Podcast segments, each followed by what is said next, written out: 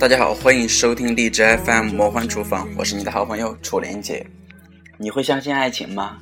你确认你自己拥有爱情吗？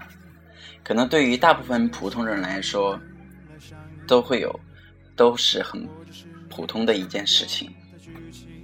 但是对于一些人群的话，就不是这样自然的发生、自然的拥有这样一件非常美妙的一个事情。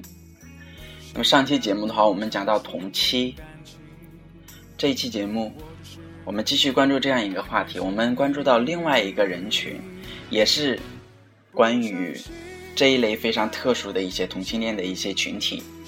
今天我们关注的是同夫的一个生活。同夫，顾名思义的话，那么就是同性恋的丈夫。抓伤自己，不相信。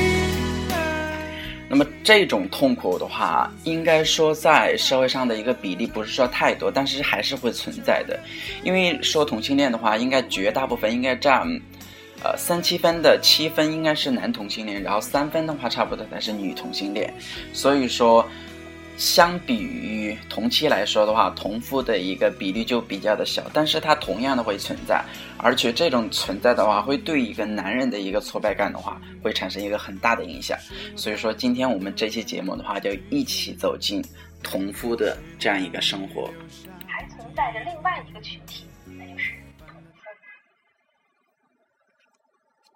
小叶，一九八七年生人，某省镇 IT 公司职员。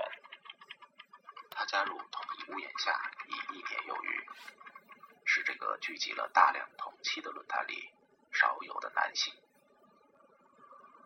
二零一二年，二十五岁的小叶与热恋的女友结婚，他和妻子是自由恋爱，婚前感情甚好。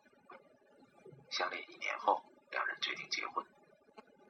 在小叶眼中，妻子活泼可爱，落落大方；在外人眼中，两人更是男才女貌的一对儿。